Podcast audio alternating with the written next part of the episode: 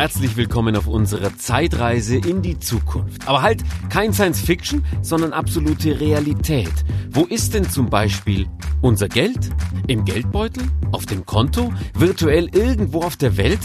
Und was hat Geld mit dem neumodischen Wort Blockchain zu tun? Was ist das überhaupt? Blockchain? Könnt ihr es in drei Sätzen erklären? Ja. Als erstes fällt einem natürlich die Kryptowährung Bitcoin ein, basiert auf Blockchain. Das ist spannend, wenn man das auch mal erklären kann. Blockchain ist bereits normaler Alltag, ein digitaler Bereich, um den sich die Welt der Finanzen dreht. Und wir sprechen darüber mit einem Fachmann. Willkommen bei Coding Orange, der Podcast über die Welt von morgen oder eigentlich schon heute. Mein Name ist Stefan Schwabenmeder und ich möchte euch in den nächsten Minuten eine Welt zeigen, die wahnsinnig spannend ist. Mein Gast heute ist Kai Frauendorf, 31 Jahre alt, hat als ITler sein Hobby zum Beruf machen können. Oh, stimmt doch, oder Kai? Absolut. Und äh, ich bin auch der Meinung, dass es äh, nicht nur ein Hobby ist, sondern dass die meisten ITler wahrscheinlich genau wie ich den Beruf IT eher als Berufung ansehen tagtäglich habe ich irgendwie neue technische Entwicklungen, die mich immer wieder reizen, reinzuschauen, die ich neu entdecken will, ausprobieren will, fast schon wie ein kindlicher Trieb. Und das hat hm. mich dann natürlich auch zu dem Thema Blockchain getrieben. Wolltest du schon immer ITler werden? Nachdem ich mal Spieleentwickler werden wollte, auf jeden Fall direkt dann äh, in die IT, als ich dann begriffen habe, dass es mehr gibt als Computerspiele.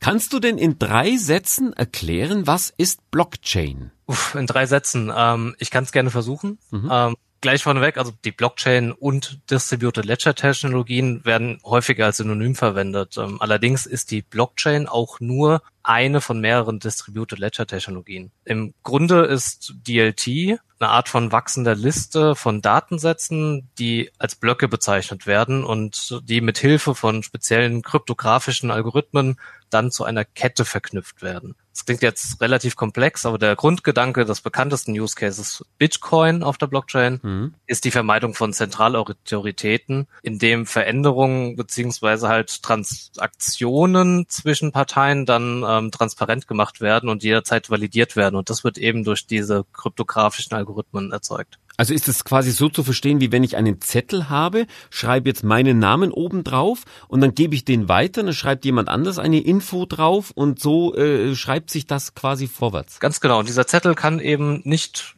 gefälscht werden, weil eben dieser Zettel als ein, als ein Dokument existiert und wirklich immer weiter geschrieben wird. Also es ist wirklich ein unendlich langer Zettel, der mit jeder weiteren Zeile Schrift quasi das Papier immer länger wird. Bei Bitcoin weiß ich, das ist also diese Banknote von Anfang bis zum Ende und ich kann wirklich nachverfolgen, wer hat das wo oder wie gehabt. Genau, wobei da natürlich auch ähm, der Punkt reinspielt, dass die Person A und die Person B natürlich völlig anonym sind in dem Bereich. Du kennst dich also jetzt im Bereich Bitcoin aus. Ha hast du auch Bitcoins zufällig oder hast du gesagt, nee, da lasse ich lieber die Finger davon? Also ich hätte mich so im Nachgang gerne mehr mit Bitcoin beschäftigt. Dann hätte ich jetzt wahrscheinlich auch von einem neuen Rekordkurs profitieren können. ähm, aber leider habe ich das in der Vergangenheit selber auch nie gemacht und wollte auch selber nie in diesen äh, Crypto-Coin-Trading-Markt einsteigen, wie sehr viele getan haben. Generell finde ich Crypto-Coins sehr spannend und sie haben definitiv auch ihre Daseinsberechtigung und ähm, sehe auch für den Privatanwender in der Zukunft eine große Rolle. Für mich jetzt im Bereich der ING hat es aber für uns keine primäre Rolle gespielt, sondern wir beschäftigen uns eher mit der Technologie dahinter und ich suche viele Anwendungsfälle, die auch auf anderer Ebene einfach einen Mehrwert liefern können. Gibt ja zum Beispiel Thema Supply Chain und Lieferketten, zum Beispiel halt eine Art Garantie oder Nachvollziehbarkeit für zum Beispiel Fairtrade-Produkte. Also wo kommt dieses Bündel Bananen her, das ich gerade im Supermarkt kaufen will? Da ist zwar ein schöner Aufkleber drauf, Fairtrade, aber über die Blockchain könnte ich zum Beispiel nachvollziehbar garantieren, dass alle Lieferanten in der Kette adäquat bezahlt wurden. Das heißt, da kann ich dann aufgrund der Blockchain dem Ganzen vertrauen. Oder auch in der Industrie, in der Fertigung gibt es diverse Anwendungsfälle, die vollautomatisiert ähm, die Produkte immer in der Qualitätssicherung ähm, überprüfbar machen und damit auch die Produkte, die wir herstellen, verbessern. Oder jetzt ganz aktuell, ähm, generell auch sehr interessant, mit der Blockchain und der daraus ergebenden höheren Sicherheit können wir auch Lösungen erarbeiten für zukünftig digitale Identitäten. Gerade in Europa oder auch weltweit spielt es ja auch eine größere Rolle im Bereich ähm, der Personalausweise. Ich brauche vielleicht irgendwann mal nicht mehr meinen Personalausweis, sondern es gibt eine Blockchain hinter Stefan Schwabenmeder und dann weiß äh, man zumindest, kann man nachvollziehen, wo er hingehört oder dass das stimmt, was ich sage. Ganz grob gesagt könnte man sagen, ähm, hinter dem Personalausweis ähm, könnte es dann eine Art ähm, Blockchain-Ökosystem geben, über das digitale Identitäten ausgetauscht werden können, die adäquat zum Personalausweis verwendet werden können. Und du dich dann auch mit dieser digitalen Identität bei einer Bank zum Beispiel ähm, legitimieren kannst. Du kannst Kaufverträge abschließen aber auch in ganz Europa eben Geschäfte nachgehen, die auch juristisch abgesichert sind, also wirkliche echte Verträge unterschreiben in europäischen Ländern. Das steckt also hinter Blockchain. Da könnte aber die Überwachung auch bald äh, Tür und Tor auf sein das würde ich jetzt ähm, so nicht unterschreiben wollen, da wir natürlich in einem kryptografischen Umfeld primär natürlich auch ähm, sehr viel hohe Verschlüsselung haben. Es gibt natürlich immer die Möglichkeit, aus einer Technologie oder aus einer Entwicklung auch andere Anwendungsfälle herauszukristallisieren, die sich quasi ein Entwick äh, Erfinder vorher nie gedacht hätte.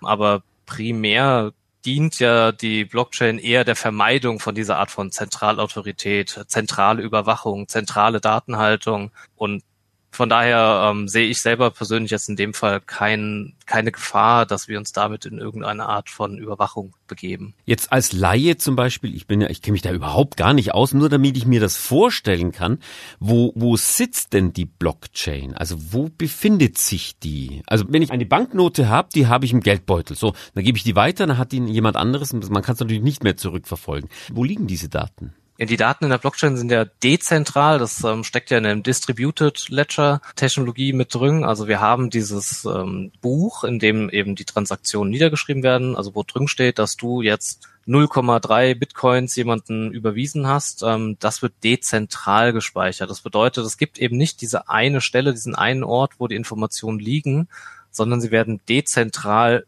und lokal verteilt. Das heißt, jeder Teilnehmer in diesem Netzwerk, der eine Node oder beziehungsweise einen Knoten bereitstellt, hat eine lokale Kopie von diesen Transaktionsinformationen bei sich gespeichert. Das heißt, man könnte zum einen sagen, sie liegen überall und aber auch äh, nirgendwo. Du bist ja damit jetzt täglich verbunden sozusagen. Also Blockchain ist so deine eigentlich tägliche Aufgabe. Kann man das so sagen?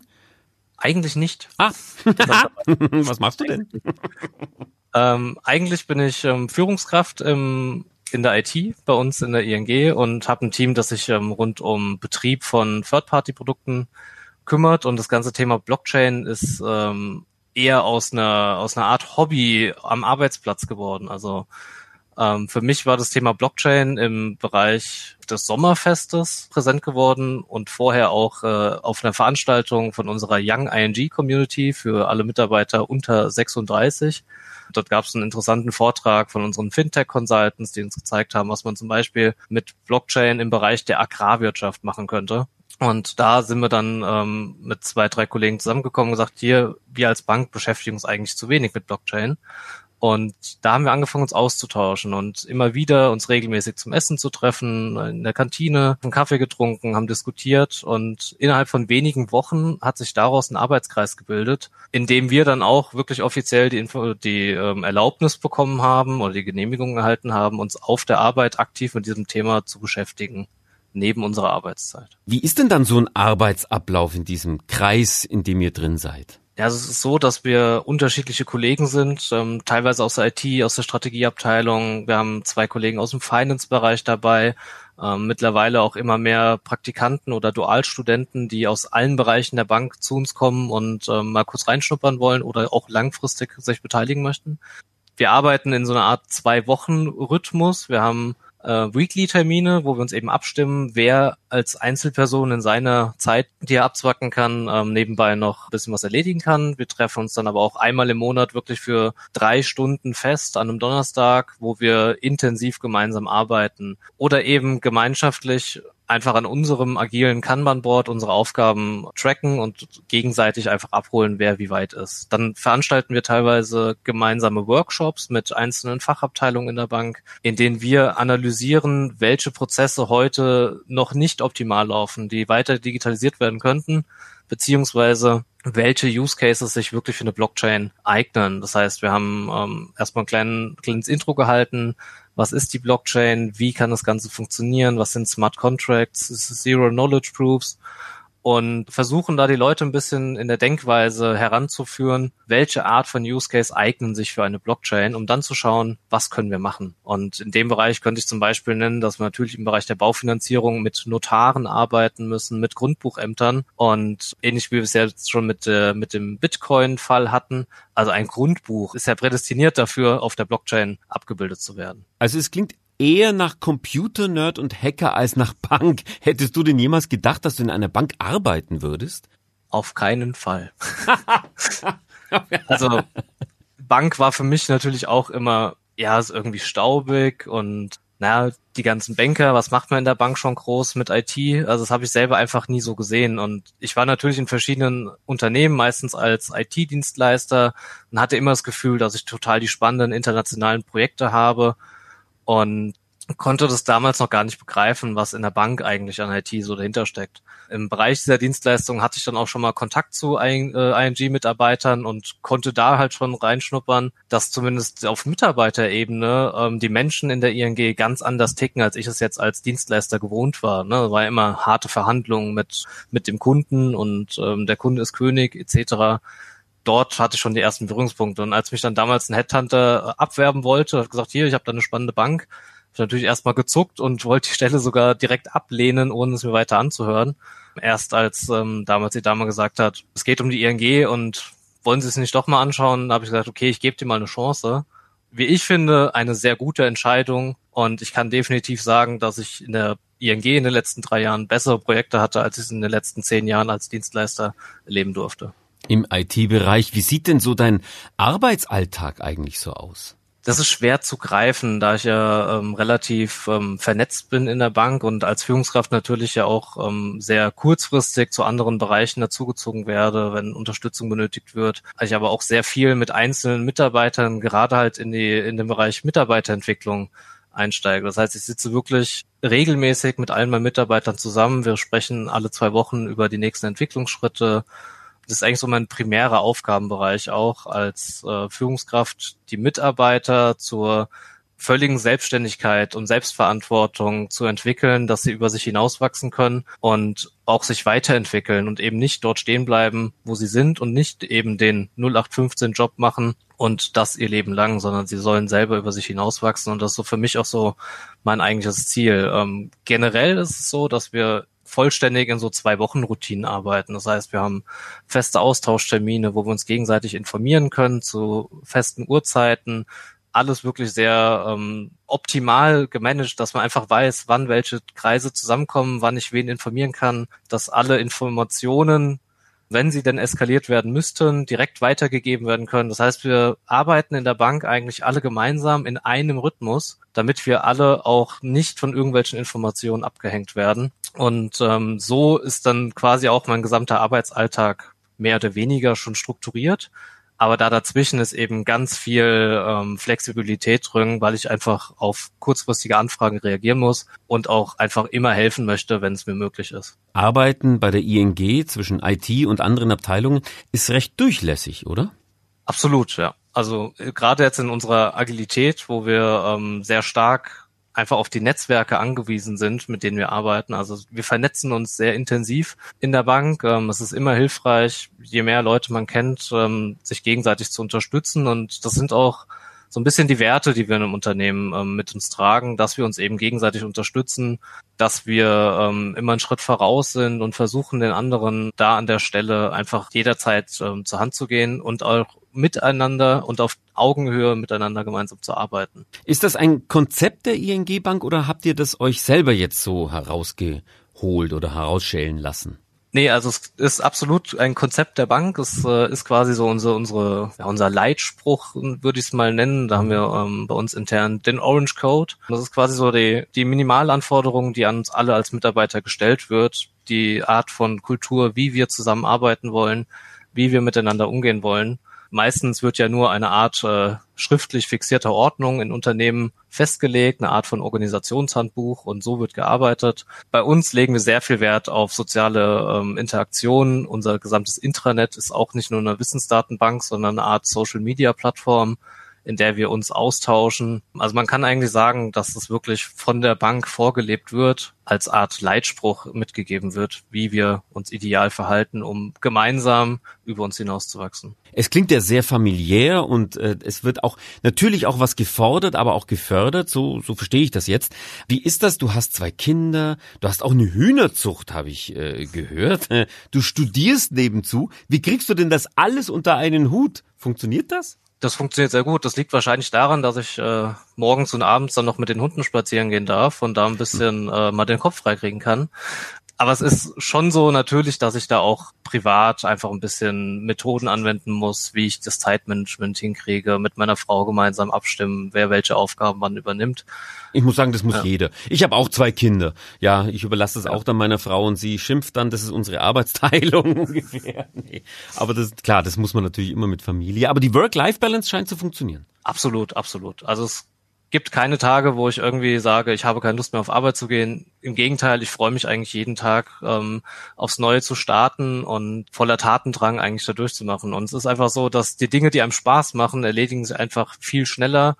Und so schaffe ich es eben auch, einfach zusätzliche Themen neben dem normalen Job auch privat als auch auf Arbeit eben zu stemmen oder mich damit zu beschäftigen. Ähm, jetzt neben den Themen, die sich ja auch mehr so nebenbei ergeben haben wie Blockchain, bin ich auch als äh, Young Talent Mentor unterwegs, halte teilweise Gastvorträge an Universitäten und so führt es eben eins zum anderen, dass man irgendwie so eine Art ja, Arbeitshobby entwickelt und dem auch auf der Arbeit nachgehen kann.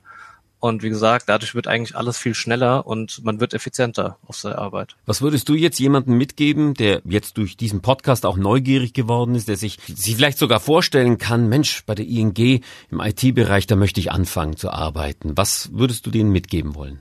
Gut, ich will jetzt ja keine Werbung machen für irgendwelche Benefits wie Altersvorsorge oder Betreuungskostenzuschüsse, aber ich kann schon sagen, dass ING für mich definitiv der beste Arbeitgeber ist, den ich bisher hatte und ich glaube, das liegt auch primär daran, dass ich wirklich jeden Tag neue spannende Aufgaben lösen kann, mich selbstbestimmt auch meinen Aufgaben stellen kann und dafür auch wertgeschätzt werde. Also ich bin auch jemand, der wirklich versucht, die Netzwerke zu nutzen, auf Menschen zugeht, ähm, auf Augenhöhe zusammenarbeitet. Und ich glaube, diese Eigeninitiative und dieses Teamwork wird halt auch ähm, zurückgegeben. Und je mehr ich davon gebe, desto mehr ähm, Wertschätzung bekomme ich auch dafür und desto mehr kriege ich andere Leute inspiriert, gleich zu handeln.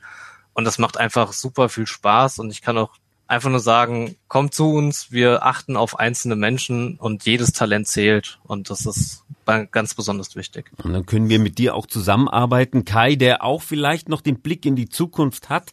Wo wird's denn hingehen? Wird es irgendwann mal das Bargeld komplett ablösen? Wahrscheinlich schon, oder? Jetzt mal einfach philosophisch gedacht, wo, wo geht's hin? Also bin ich fest von überzeugt, dass wir langfristig kein Bargeld mehr mit uns rumtragen müssen. Also ich selbst habe jetzt auch vor Corona zum Beispiel mit äh, der Apple Watch gerne schon bezahlt und auch in Deutschland mittlerweile kann ich, glaube ich, 95 Prozent meiner Zahlungen ohne Bargeld tätigen. Und ich muss sagen, für mich ist Blockchain oder Distributed Ledger ähnlich gelagert wie so das Internet in den 90er Jahren oder die Erfindung des Telefons. Wir wissen eigentlich noch nicht, wo es hingeht, aber ich glaube, dass das eine starke Revolution unserer Umwelt äh, mittelbar verursachen wird. Die Blockchain sehe ich als Revolution. Heute Abend wird wieder entspannt wahrscheinlich zu Hause. Siehst du jeden Tag deine Hühner? Ja, die müssen jeden Tag gefüttert werden. Ich habe noch keinen Futterautomaten. oh, der muss aber noch kommen, der Futterautomat. Also es gibt ja gar nicht einen ITler ohne Futterautomat. Wie geht das denn? Ich habe keinen Stromanschluss im Hühnerstall.